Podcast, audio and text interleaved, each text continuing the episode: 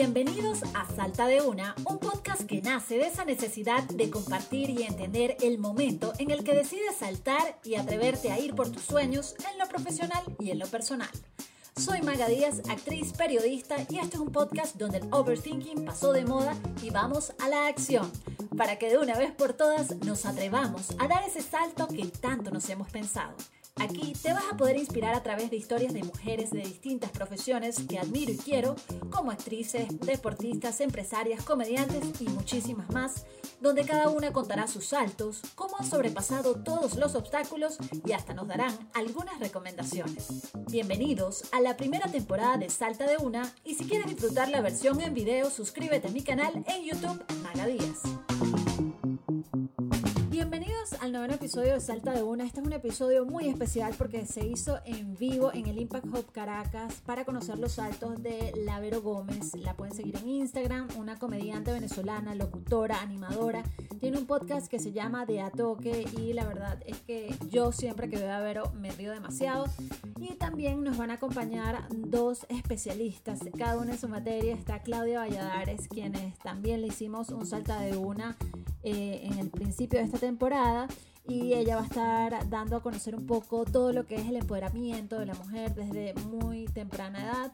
Y también está Carolina Vázquez, quien es psicóloga, eh, especialista en la psicología femenina, para conocer un poco por qué eh, dudamos o qué nos hace tomar o lanzarnos por esos saltos, por lo que queremos. La verdad es que fue un momento muy, pero muy fino porque hubo público en vivo, un feedback increíble, así que espero que lo disfruten tanto como nosotros.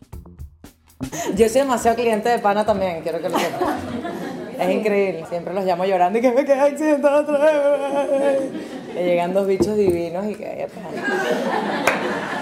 ¿De verdad? Esto va a pasar toda la noche. Y que el carro está listo y que no creo. Hasta la casa, pana, por favor. Qué galla. ¿Ya estamos grabando?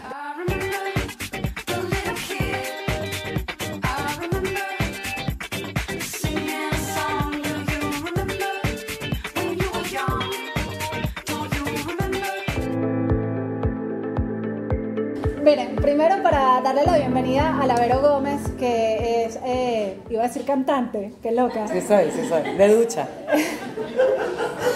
Eh, locutora, eh, ahora actriz, porque recientemente he tenido como un acercamiento a las tablas. Y también, ya hasta lloro. Sí. hasta lloro en escena. Y también productora, bueno, porque te has producido tu vida. En verdad sí, y eres comediante, como lo pueden notar, toda la, toda la vida. Eh, creo que es como un don que tienes, porque yo cada vez que veo a la ver en la radio siempre pienso que, no sé, sacas como mi niña interna. Es como hablar con una niña de 5 años. pero perdón, pero, pero que sí, claro. Así de madura soy. Sí, no. pero la... Bueno, nada, gracias. Ahí va, pues, por si acaso. Esto no es entre grados, por si acaso. Ay, que... A mí me ponen un trago, una entrevista y yo tiemblo y que fuck, otra vez rascada en internet. No puede ser. No, no, no, el que salta de una después del trago. Uh. Eh, no, verdad, gracias a, a. Bueno, mira, eh, la idea es que conversemos. Eh, quiero conocer todo lo que te ha tomado o los saltos que han marcado tu vida a, medida que, bueno, te has ido como quizás descubriendo cada vez más, porque, bueno, comenzaste como locutora, luego también te arriesgaste un poco más a todo lo que es la comedia, que no es nada fácil, y eh, de verdad tengo, tengo que decir que tienes un dominio espectacular porque, bueno, nos hace reír que si tienes el timing ahí agarradísimo. Y bueno, creo que, mm, no sé si es antes o durante que has tenido como algún salto donde tú te atrevas o donde has dicho, oye, de verdad que, no me arriesgo a hacer algo que por lo que quiera ir? Yo siempre me arriesgo, menos con la plata. Esto es verdad, yo soy malísima como empresaria porque siempre que invierte, es lo único en lo que no arriesgo. Siempre que no, en el banco mejor. Pero el resto siempre, siempre salto porque, o sea, eh, a medida que han pasado los años me he dado cuenta que nada es eterno y que nadie es indispensable. Entonces me ha tocado saltar, bueno, a veces me ha tocado saltar al vacío. La primera vez que hablé de la salida del aire, Calmapueblo fue aquí y lloré horrible, por cierto, eh, en los Fuck Up Nights.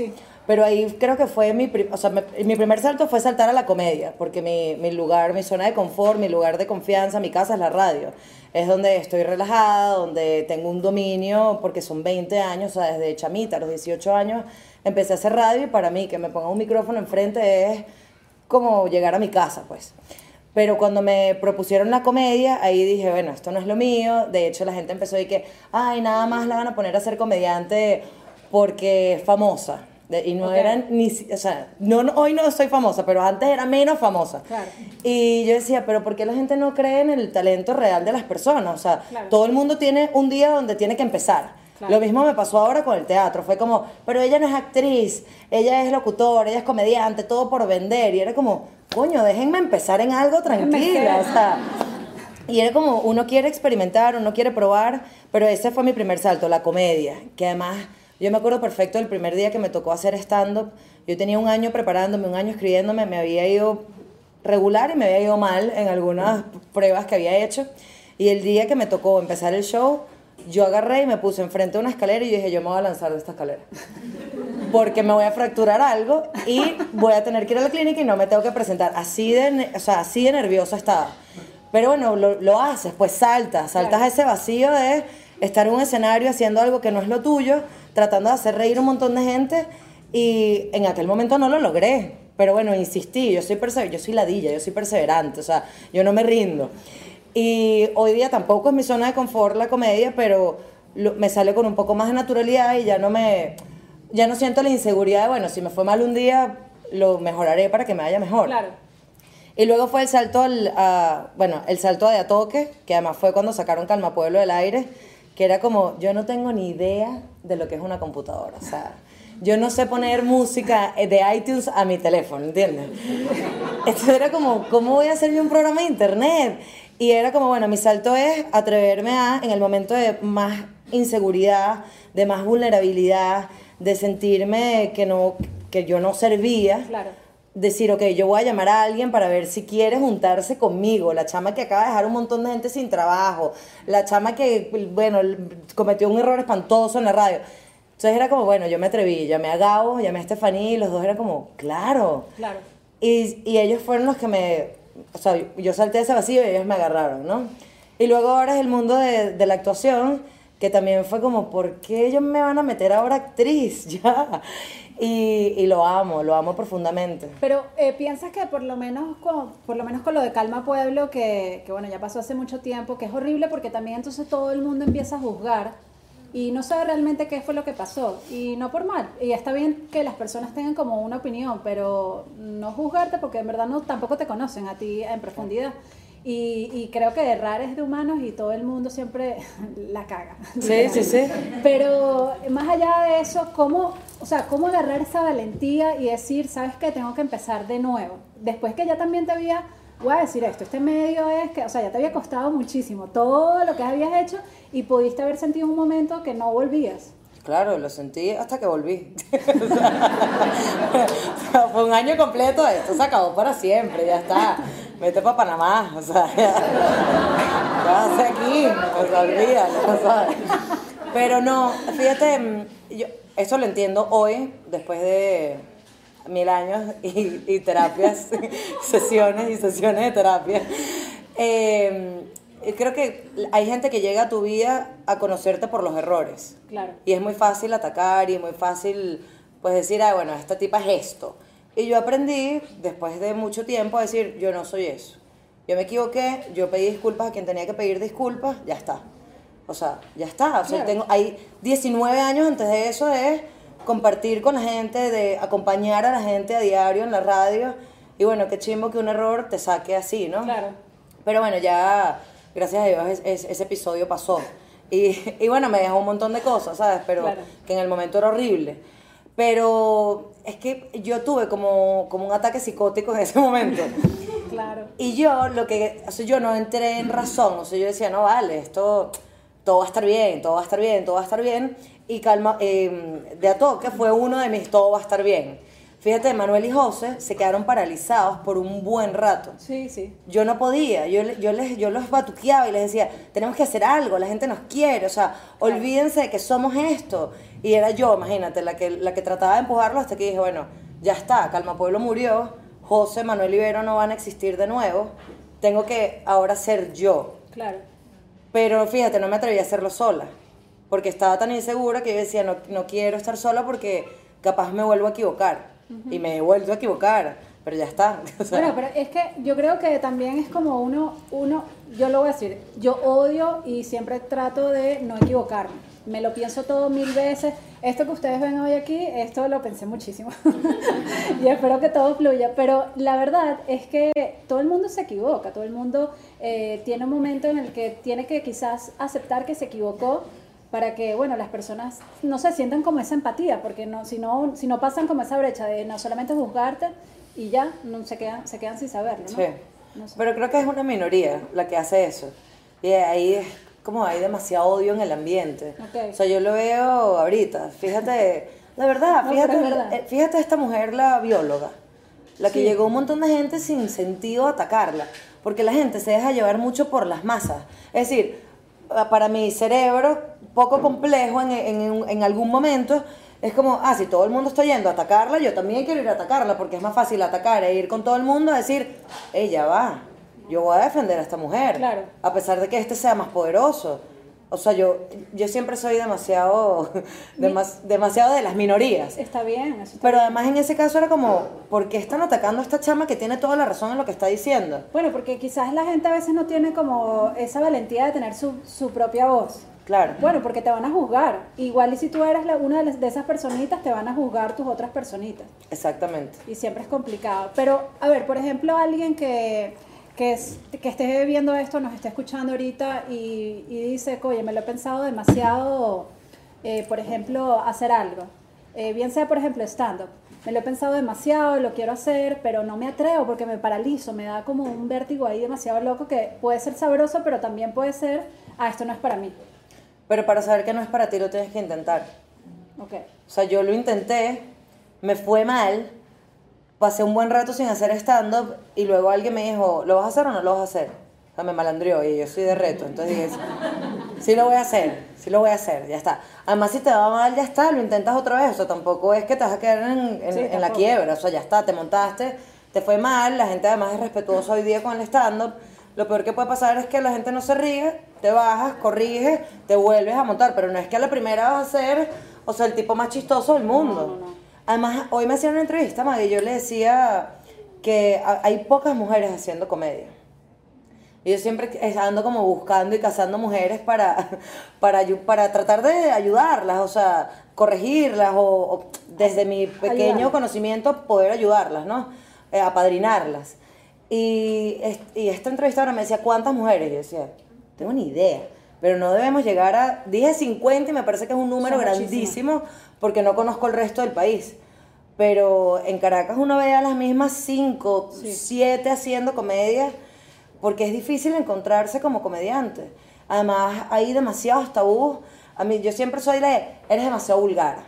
Eh, qué bolas que hables así de sexy. Es como, ¿y ustedes no tiran? O sea, o sea, a ustedes no les gusta el sexo, o sea, ustedes no hablan, ustedes no Claro, conocen su cuerpo. Usted, por, eh, hay demasiadas tabús incluso en la mente de las mujeres. Bueno, y no se atreven a decirlo. Entonces yo, yo dije, a mí me sabe a ñoña, yo voy a decir lo que a mí me pasa. Yo voy a decir que yo tengo pelo en el dedo gordo del pie. Yo los tengo también. Y yo voy a decir que me crece uno aquí.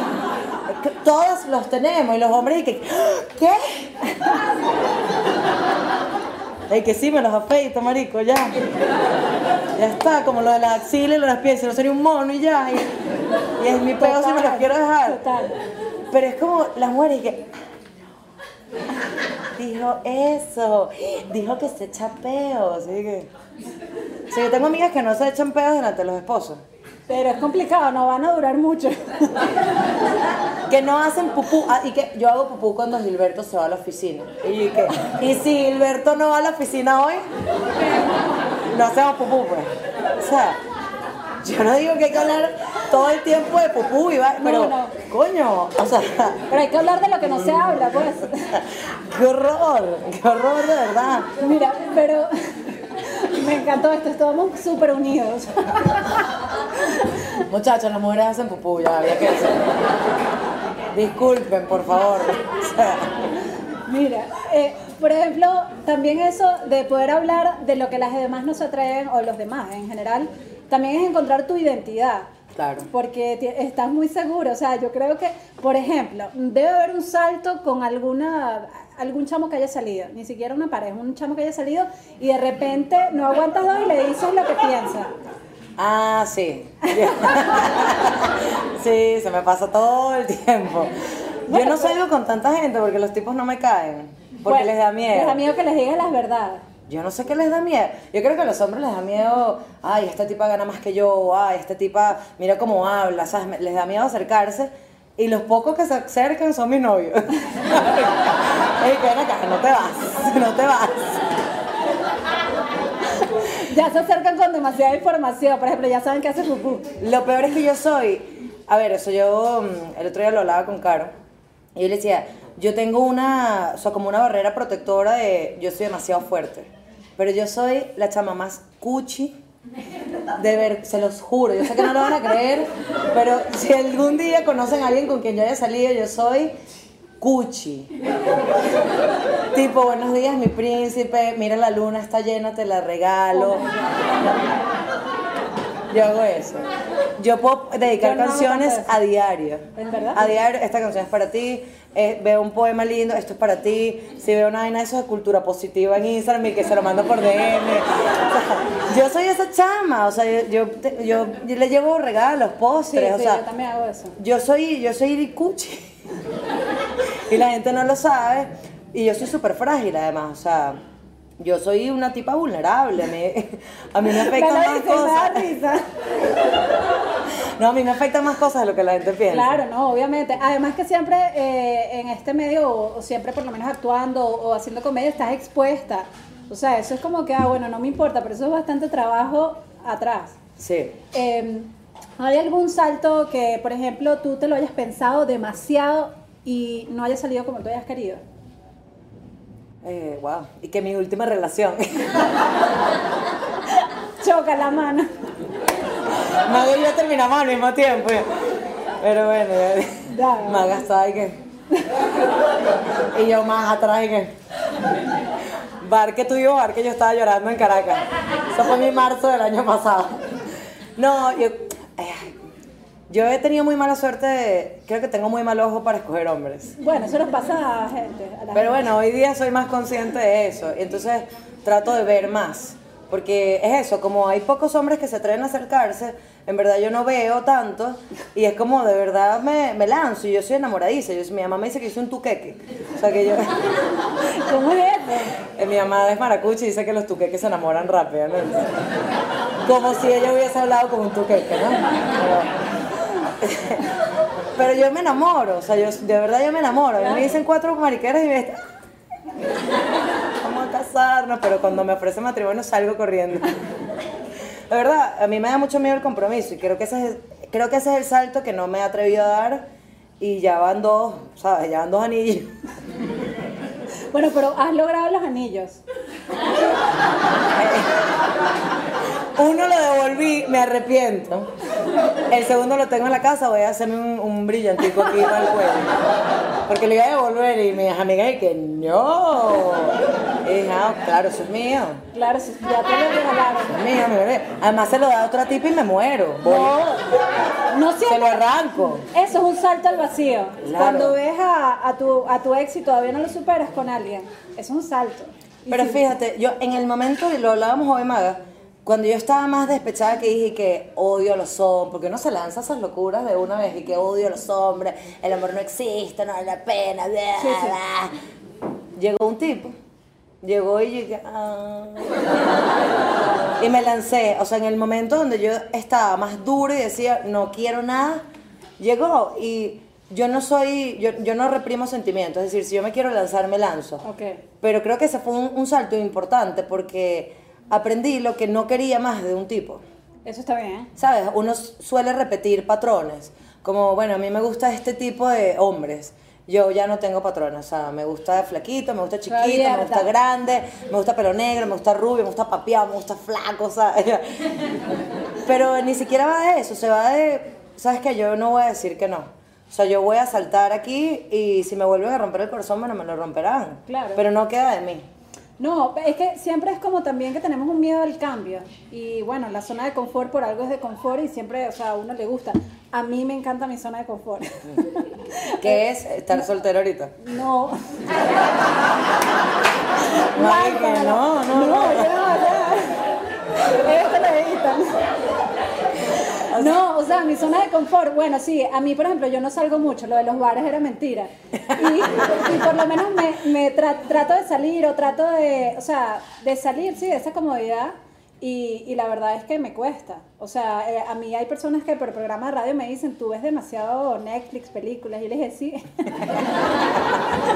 es el programa perfecto porque en verdad sí las veo. Pero es eso, es salir de la zona de confort para, porque me da miedo que me vuelvan a hacer algo, ¿entiendes? Pero es eso, yo creo que ni siquiera es una zona de confort, es, es miedo. Miedo, exacto. Esto ya es una terapia, muchachos. Pero lo que me gusta es que hoy, miren, hoy le escribí, te escribo tengo y un me calorón, dice, perdón. sí, los aros son potentes. Son potentes. Eh, que hoy te escribí y me dijiste, no vale, yo soy demasiado lanzada, demasiado arriesgada. Y eso estoy segura que hay muchas otras mujeres, incluso hombres, que, que lo admiran de ti o que dicen, esta jeva no se piensa nada, ella va. Pero, por ejemplo, Me pienso demasiadas cosas. sí los piensas, Sí, claro. pero te lanzas igual. Sí me lanzo, pero entonces es como, me lanzo, retrocedo, me lanzo, retrocedo, o sea, no, no, no siempre, o sea, en mi vida personal sobre todo soy más reservada, o sea, es como me, me da miedo también, yo no soy como la gente vende a toque. No. De hecho, yo no ando diciendo cuca todo el tiempo. Eso es en de a toque nada más. Maggie, que no. Y con en cabo, mi podcast no vengas a decir groserías. Mira, pero más allá también de, de esos saltos como artísticos, por ejemplo, como mujer, no sé si empezando también tu carrera, oye, tuviste también como, como muchos, muchos obstáculos que, que tú querías hacer por lo menos radio o querías, tenías alguna meta prevista y te decían que no. Y tú te tratabas de cambiar, o sea, como ese miedo, esa vulnerabilidad. Mira, yo nunca quise hacer radio. Yo, yo tenía como dos opciones. Yo quería, yo fui como una hippie en mi, en mi adolescencia. Entonces yo quería estudiar artes. Y mi papá quería que yo estudiara relaciones industriales para trabajar con él en su empresa. Ok. Esas dos, imagínate. Relaciones industriales. o sea, yo sería recursos humanos ahorita. o artes en la central. No entré a artes en la central y fue como me quedé en, o sea, en un limbo donde no estaba haciendo nada. Todas mis amigas ya estaban en la universidad y decidí estudiar comunicación porque, bueno, eh, si no era que si psicología en la UCAP y yo dije, yo no quiero estudiar No. psicología. Y me fui a estudiar eh, comunicación en la Santa María. Y ahí em- un día yo estaba empatada con un chamo que trabajaba en la Mega. Y me dijo, mira, hay una vacante para el programa de Chatén, para asistencia de producción. Y yo le dije, bueno, plomo, yo misma soy. Y, y yo me acuerdo, yo estaba que sí, en Cholas, en casa de una amiga, y me dijo, pero tienes que venir ya a la radio. Y yo dije, ok. Y me fui y me entrevisté con el que era productor de Chatén en ese momento. Y el chavo me dijo, mira, Chatén nunca ha trabajado con mujeres porque eh, era Chatén y Erika nunca habían trabajado con mujeres. Y me dijo, no, no es que no le guste, sino que hay que hacer trabajo pesado. O sea, tienes que cargar cables, tienes que cargar maletas, una vez que Claro. Chatén te va y que, ay, yo te la cargo porque tú eres una niña, ¿no? Y yo le dije, no, yo no tengo rollo con eso. Y quedé, y yo entré por ahí. O sea, yo no, nunca tuve el plan de, ok, yo voy a ir, voy a llevar un demo. La verdad es que en ese sentido fue sencillo, pero a mí me gustaba producción, yo no quería ser locutora. Ok. Y creo que ese es el rollo de mucha gente ahorita, que la gente quiere llegar a un lugar para hacer algo y luego aspirar a otra cosa totalmente distinta. Ok. De hecho, yo nunca tuve la aspiración de ser locutora siendo productora, yo amaba ser productora. Pero bueno, vino un casting, un pana me inscribió, lo hice y quedé. O sea, de verdad, fue mucha suerte en ese momento. Lo que no fue suerte fue el camino recorrido después porque fue largo. Claro. Y ahí sí tuve, ¿sabes? Un montón de peros por ser mujer. Eh, y ni siquiera por ser mujer. Ahí yo recibí comentarios en algún momento de, de jefes que me decían, no, ese puesto del Prime no puede ser para ti porque es que tú no eres tan comercial como Claro. tal. Eh, porque no, es que no estás buena. Y era como, esto es radio. Claro. o sea, bueno, chévere, en fin, ok. Y, ¿sabes? Era como trabajo hormiguito. Yo trabajaba, trabajaba, de pronto, bueno, ya no vas a estar en este horario, sino que vas para fines de semana. Y yo dije, ok, fines de semana otra vez. y hacía fines de semana. Y después, bueno, ahora vas al mediodía, ahora vas a la mañana. Ahora vas Yo he hecho todos los horarios a la mega. O sea, yo estuve en la noche en Roquenella que salía como a las 10 de la noche. Luego hice las 8 de la noche, que fue como, wow, tremendo ascenso, ¿sabes? luego hice mediodía, luego hice tarde, luego hice 6 de la mañana, ahora estoy al mediodía otra vez. Entonces, yo no, o sea, yo, yo gracias a Dios, eh, yo controlo demasiado mi ego, no sufro de eso. Y a mí me gusta es hacer radio. Claro. No, no me importa el horario, a mí me gusta hacer radio y hacerlo bien. Claro. Pero sí me ha, o sea, el trabajo ha sido de constancia, de disciplina, de hacerlo, de forjar carácter y en algún momento se van dando las oportunidades porque eres más que un empaque. Claro. Les gusta tu contenido, les gusta cómo hablas, les gusta cómo, cómo la gente reacciona a tu contenido. Entonces, yo siempre lo digo, yo, mi mayor lucha en este país es que sí haya mujeres bellísimas, pero que sean mujeres que enamoren por su contenido. Totalmente. Y que su aspiración no sea conseguirse un tipo que les resuelva la vida. ¿Sabes? Bueno, Es verdad. Eso es lo que hay que trabajar, la cabeza. No, y que eh, lo que tú dices quizás para muchos es muy obvio. Ya pero- va, Maga, y si se consiguen al tipo que les resuelva la vida y además tienen contenido ¡uh! precioso. que se resuelvan los dos la vida. Pero es que eh, lo que tú dices es- parece muy obvio, pero no lo es, porque también eh, a veces por esa misma zona de confort, eh, bueno, yo, yo tengo amigas que sí entran en esa zona de confort y no, no saltan o no arriesgan por lo que quieren, sino que se acoplan a otra persona. Y bueno, eso realmente a veces es como, vamos amiga, te voy a ayudar, pero también hay como ciertos límites, ¿no?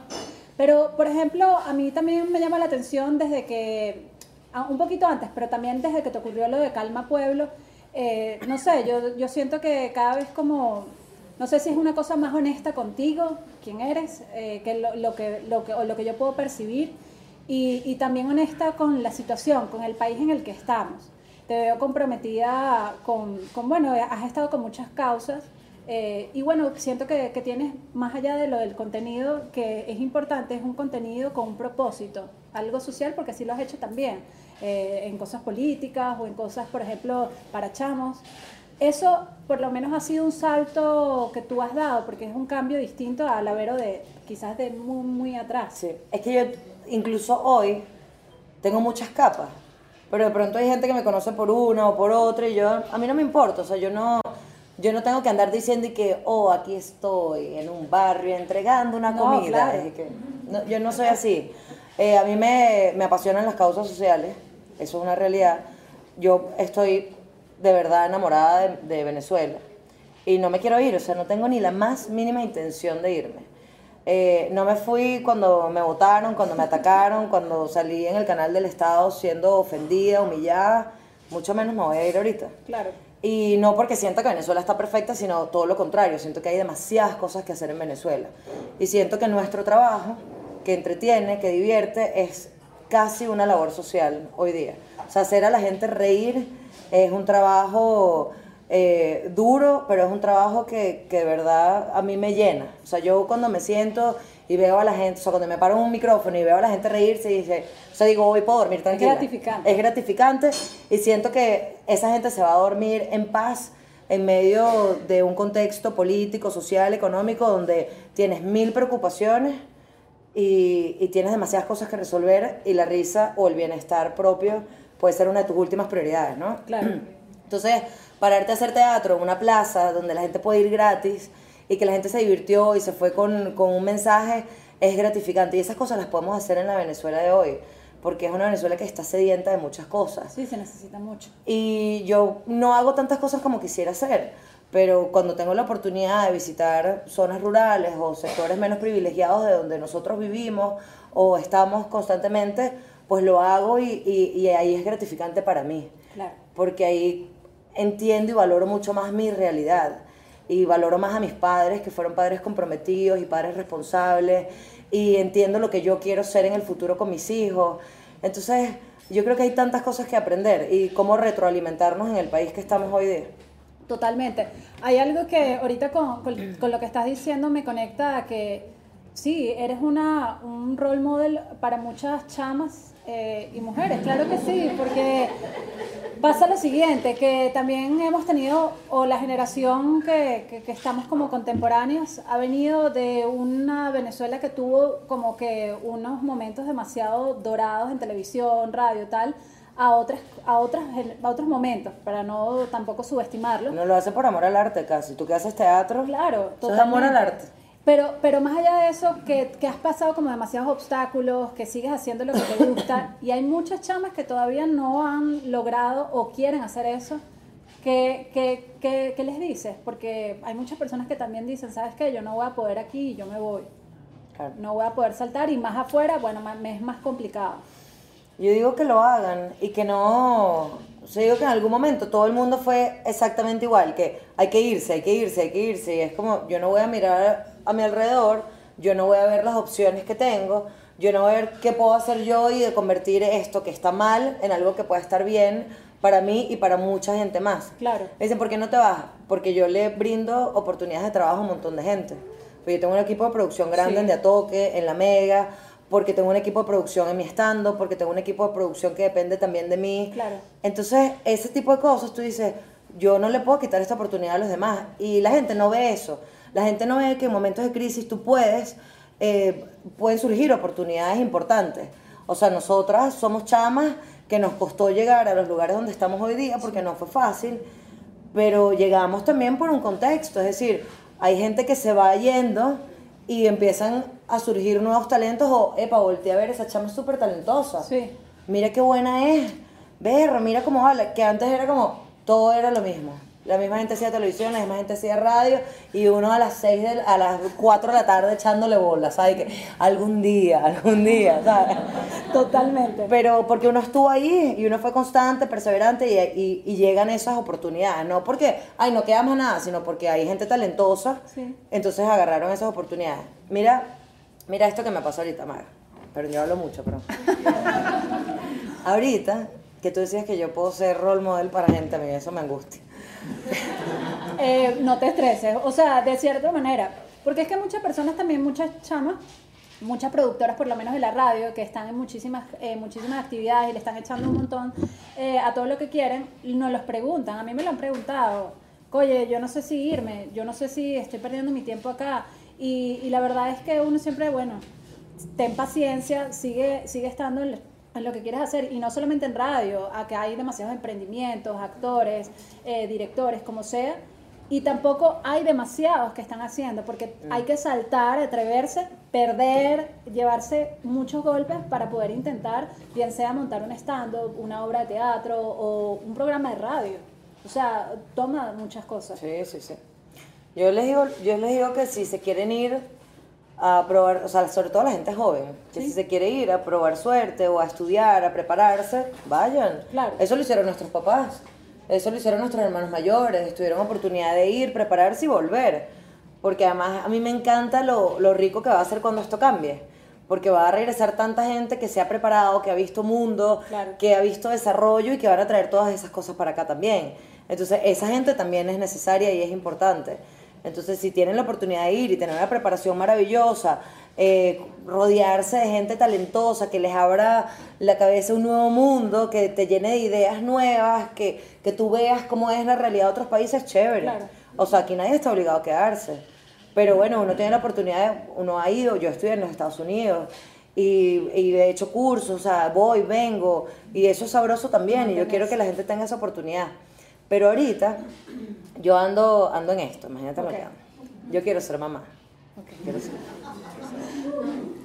Entonces, Es un salto, ¿viste? Pero ese es salto el triple. salto, porque mira la otra parte del salto. Quiero ser mamá sin papá.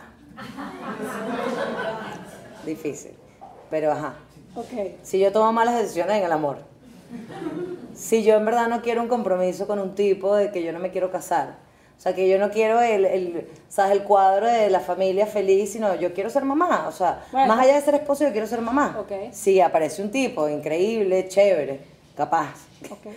Pero yo digo que a veces perdemos el tiempo o perdemos oportunidades porque no llega la persona adecuada. o lo que o lo que también crees que es adecuado, porque esa es otra, lo que uno piensa y lo que uno necesita. O sea, yo tengo 37 años. Entonces, ¿hasta cuándo voy a esperar al hombre perfecto que yo quiera, con el que yo quiera dar el salto de casarme, para dar el salto de ser mamá? Claro. Entonces, la gente lo toma como un chiste, ¿verdad? Yo le digo, yo voy a buscar mi donante para... Va a haber una fila. Va- No, pero no es el método tradicional, eso yo voy a ir a una clínica.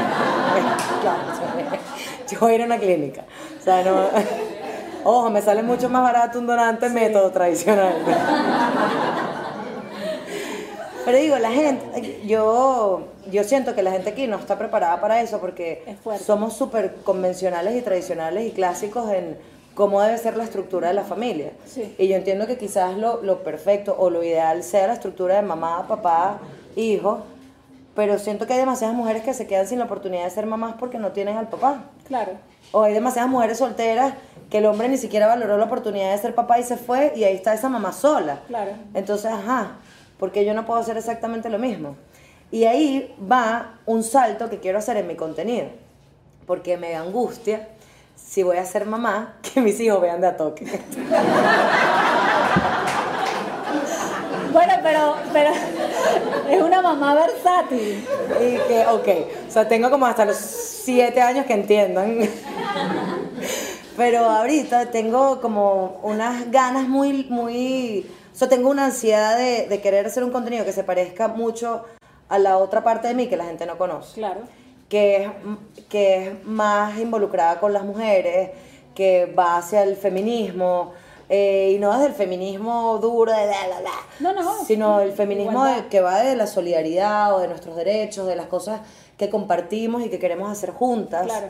eh, a estos temas de las chamas que quieren ser mamás y sienten que se les está yendo un poco la hora porque es verdad, o sea, nosotros tenemos un reloj. Eh, o sea, no es mentira. O sea, yo no puedo esperar hasta los 45, 50 años que llegue un tipo porque no lo voy a lograr. Y si tú quieres hacerlo, hazlo. O sea, lánzate, salta.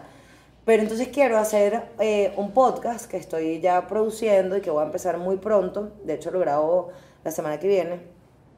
Y es mucho, va mucho más a eso. Va mucho más a hablarle a las mujeres y, y hacer una conexión, pero súper cercana con mujeres. Claro. Hablar mucho de, de cosas que pasan en Venezuela que nadie habla porque el rollo con Venezuela es que todos estamos inmersos en lo mismo. Hay que conseguir el gas, hay que conseguir la comida, hay que buscar la plata para inscribir al chamo del colegio. Ah, o sea, hay que sobrevivir.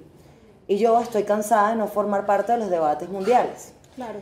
Y en Venezuela, van, están matando a las mujeres todos los días. Muchos O sea.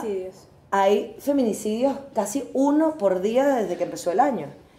Y eso no se habla. O sea, en otros países del mundo esto sería una desgracia.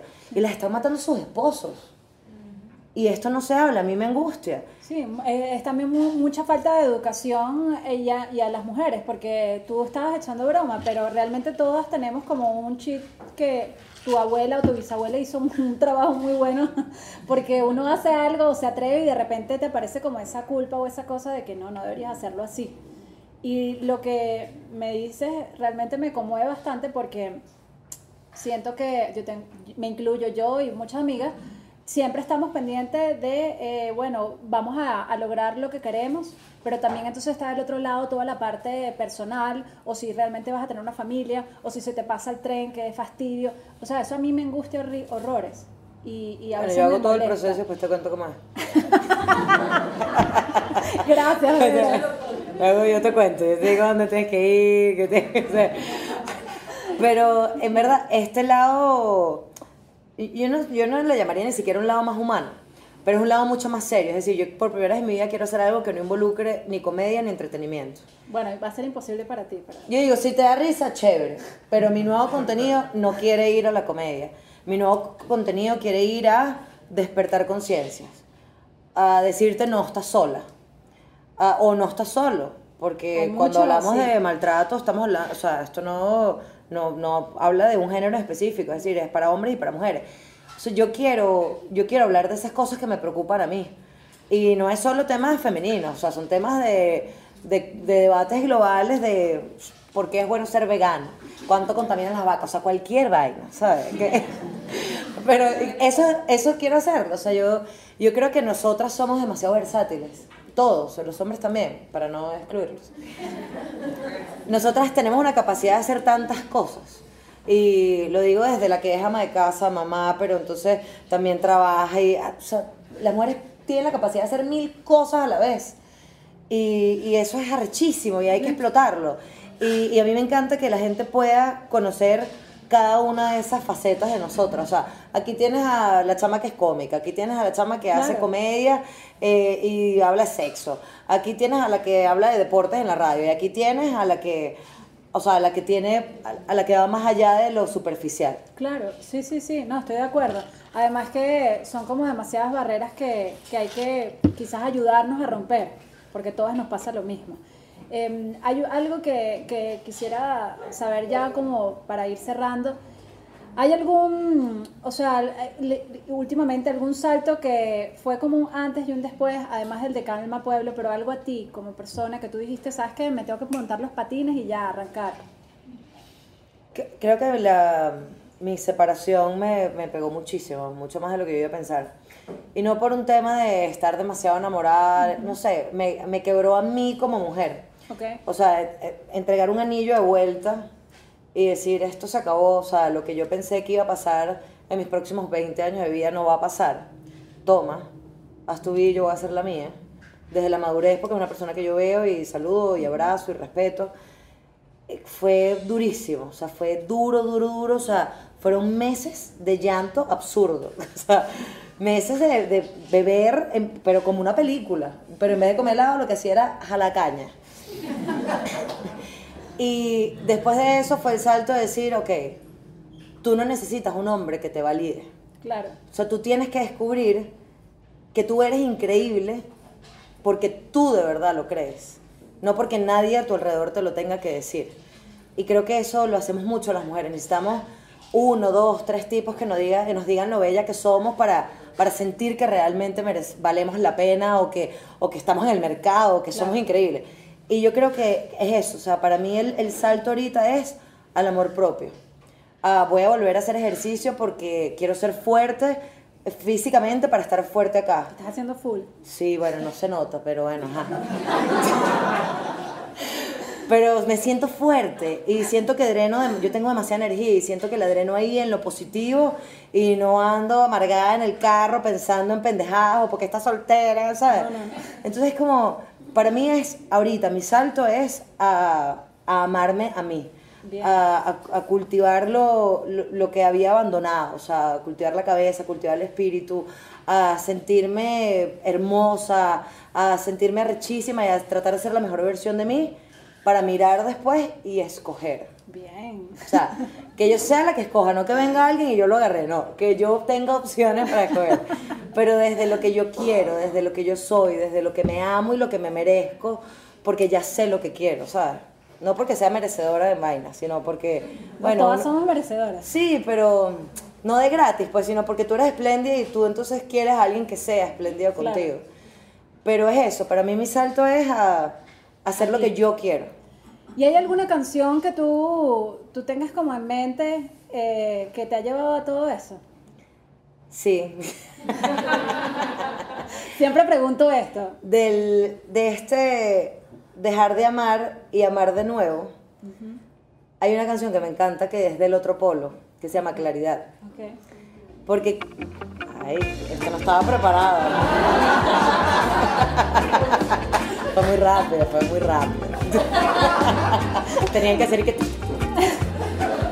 Porque esta canción es como eh, lo que dice en una parte: sálvame de las pesadillas del ayer y llévame a la claridad.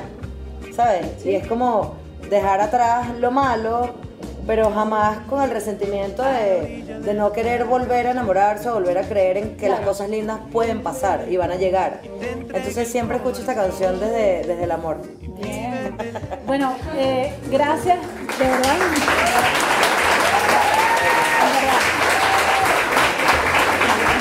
Espero se hayan reído tanto como yo, lo hayan disfrutado y seguimos, pero ahora con la intervención de Carolina Vázquez y Claudia Valladares, así que no se despeguen de este salto de una especial. Yo tengo que confesar que cuando cumplí 50 años dije, ¿y ahora qué hago? Salté en paracaídas. A ver qué pasa conmigo y ahí en adelante ha comenzado todo un proceso. Eh, quiero hablar de un salto, el primer salto que damos en nuestras vidas. ¿Se imagina cuál es el primer salto que todos damos en nuestra vida? Nacer, exactamente.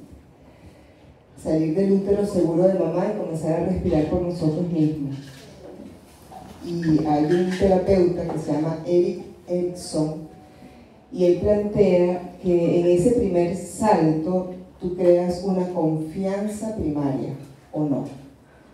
Es decir, llegas a la vida y dices, wow, me aman, soy bienvenida, me adoran, y codifico memorias celulares que cada vez que yo doy un salto voy desde la confianza, o lo contrario. Y esta mujer que está por dar ese salto, en nuestros protocolos obstétricos, cuando un bebé llega al mundo, lo separan, se llevan a una incubadora, son 4, 6, 8 horas sin escuchar el corazón de mamá, la piel de mamá, el latido de mamá. Pregunto, la gran mayoría de los que estamos aquí, que nacemos en hospitales convencionales, ¿tenemos una confianza primaria? No. Andamos en pánico. Yo soy de la maternidad Concepción Palacio, yo soy de las que nací y me dieron una nalgada para que respirara. Y además nací con force, es decir, que saco a juro. Entonces, ¿cuántas memorias celulares tengo yo de que dar un salto no da confianza? Pero como todo, se puede reciclar y se puede transformar. Yo decidí crear un centro de nacimiento en Venezuela donde haya nacimiento armónico y nacimiento respetado. Y que cuando el bebé salga del útero de la mamá vía vagina o vía cesárea, porque también son necesarias, vaya al regazo de la mamá y no sea separada. Y si mamá está en cesárea y no puede tenerlo mucho tiempo por los fríos del quirófano, entonces va al regazo de papá o de la persona que la mamá soltera escoja. Tranquila, amiga, yo te puedo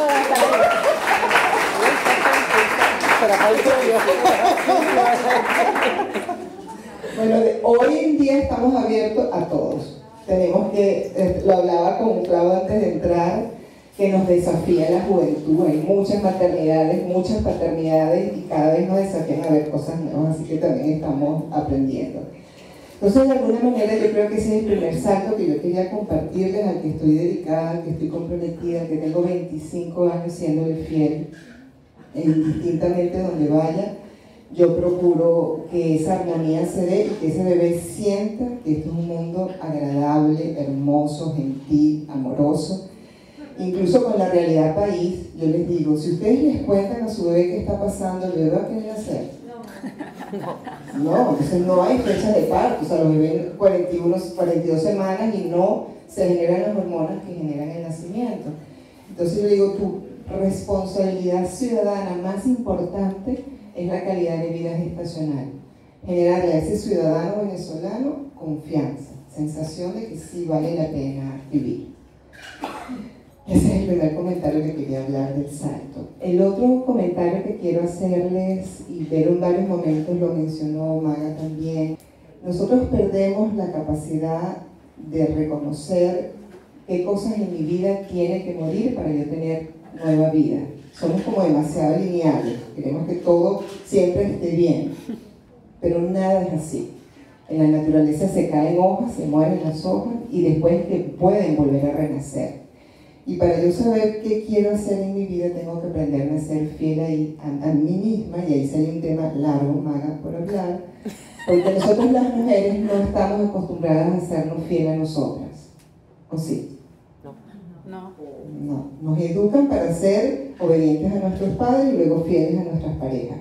Pero eso de serme fiel auténticamente a mí no es una habilidad que nosotras desarrollamos de buenas a primera. Nuestros compañeros sí tienen ese privilegio.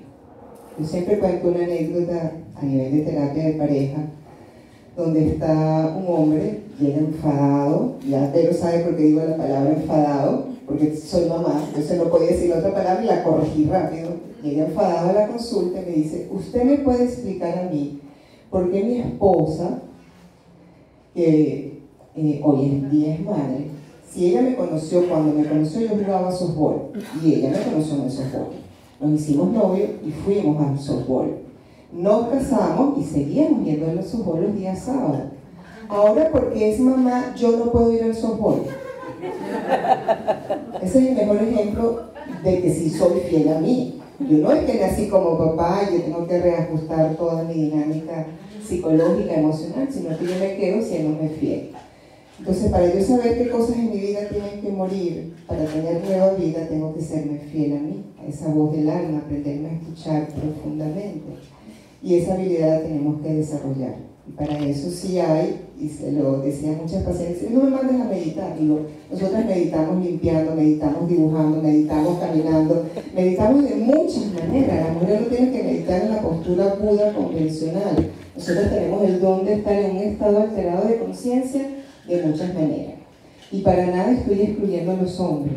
Los hombres tienen sus propios caminos, pero yo también soy fiel que cuando el auditorio mayoritariamente es femenino, como es el caso que tenemos delante, hay que hablarle a ese auditorio. Y por eso yo me estoy centrando muchísimo en hablar en la mujer. Es uno de los componentes esenciales que me acuerdo que en algún momento mencioné que quería hablar. Y que bueno, muchísimas gracias por, por este espacio de escucha y de compartir.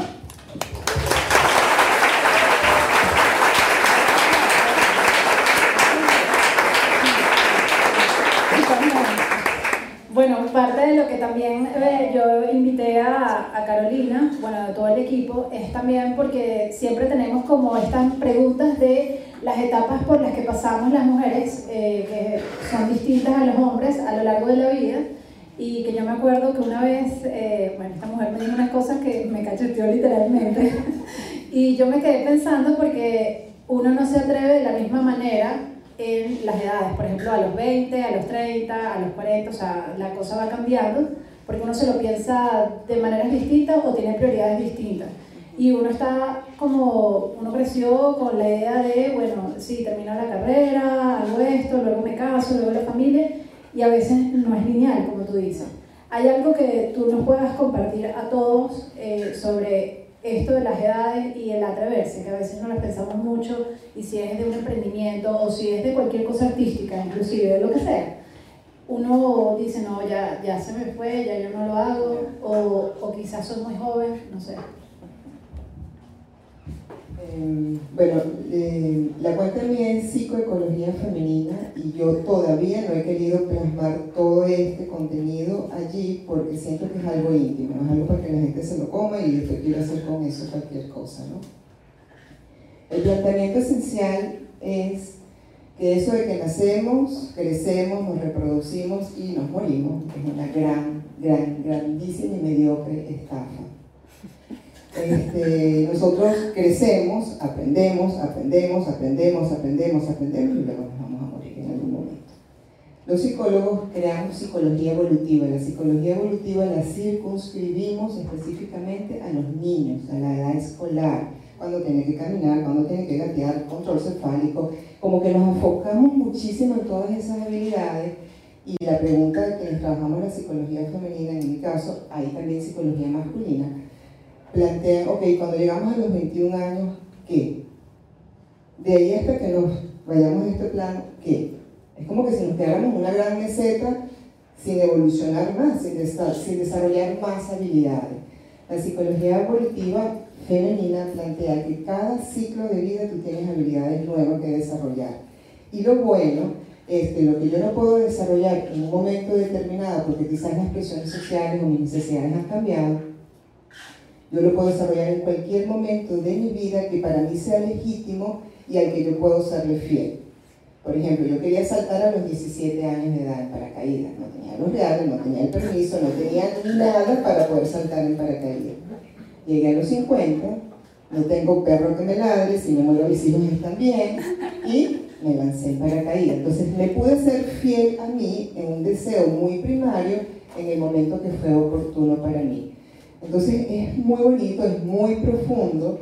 Tiene que ver que yo cada cuatro semanas tengo la oportunidad de volverme a ser fiel y cumplir alguno de mis deseos que tengo cada cuatro semanas. ¿Se imaginan por qué cada cuatro semanas? ¿Qué tenemos cada cuatro semanas? la menstruación. Entonces el ciclo menstrual del que nos han alejado, del que no lo tenemos que parar, de que tampoco se habla, ¿dónde se hablaba de la menstruación, la importancia de la menstruación, el significado de la menstruación? ¿Qué pasa si cualquiera de nosotros nos manchamos el pantalón en este momento y nos tenemos que parar aquí? Qué pena. Oh, O sea, nada. Resulta que eh, al conocer la psicología femenina o, o lo que es el ciclo menstrual, yo puedo accesar dentro de mi proceso evolutivo a muchas habilidades psicológicas, emocionales y espirituales. Incluso la realización emocional y la realización espiritual pasan justamente por ese proceso, en el que yo decida autoconocerme muchísimo, por ese salto que tú estás dando ahorita, de reconciliarme conmigo. Entonces un poquito el planteamiento es que si no salté a los 20, te fregaste y el resto de tu vida no puedes, puedes volver a saltar. Hay saltos específicos. Y Vero lo mencionó, yo quiero ser mamá. Bueno, cada vez la ciencia hace cosas increíbles, pero uno también tiene que pensar en el ser que va a traer. Si yo soy mamá a los 60 años, ¿cuántos años voy a acompañar a ese ser? Porque también para ir a los 60 años, embarazarme a los 60 años implica quitarme un montón de años de vida porque forcé mi cuerpo biológicamente. Entonces, si yo reconozco mi naturaleza y yo soy fiel a mi naturaleza, voy a comprender qué saltos tengo que hacer de acuerdo a mi naturaleza.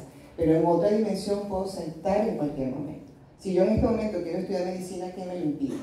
Si yo en este momento quiero ser artista, quiero ser creativa, quiero innovar, ¿qué me lo impide? Bueno, que eres una vieja. ¿Quién lo dice? ¿Sabes? Eso no, no tiene nada que ver. Yo creo allí, Mario, particularmente, que el contexto social genera una castración de la inspiración para no confiar en nosotras mismas. Y nosotros tenemos que saltar esa castración.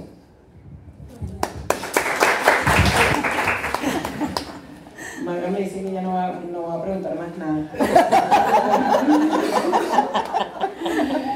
Pero bueno, yo, quería hablarles, eh, quizás porque esta, esta es la Semana de la Mujer, nosotros la convertimos en semana porque eh, cayó domingo y era un poco como atravesado, entonces todos los días hemos estado celebrando el Día de la Mujer, eh, en lo que significa hacer un, un salto para las mujeres. Y, tiene algo que ver también con lo que reflexionaba Lavero en, su fase ahora maternal que quiere hablar de temas más profundos.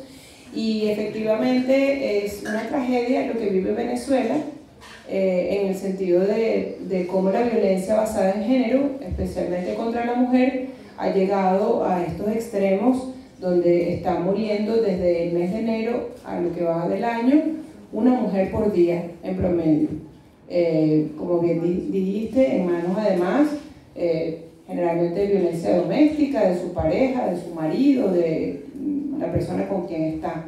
Una cosa que es una tragedia de la que no se habla. Pero más allá de todo eso, que, que es realmente muy fuerte y muy duro, eh, si echamos un poco hacia atrás, encontramos algunas razones de por qué yo insisto en que hay que dar ese salto. Y, y eso empieza desde que somos muy, muy pequeñas, ¿no? Y la brecha de género eh, no es una ilusión, no es una cosa que las mujeres que son feministas son las que la ponen en los medios y le dan con una olla en una protesta, etc.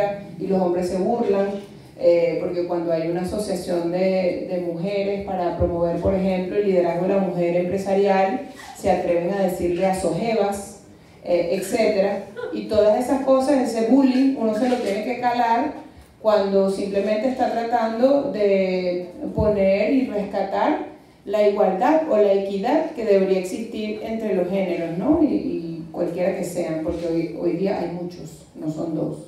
Entonces, eh, yo digo que eh, ese salto que tenemos que dar las mujeres tiene mucho que ver en romper los paradigmas que muchas veces nosotras mismas hemos heredado y seguimos pasando de generación en generación si no le podemos, ponemos un freno.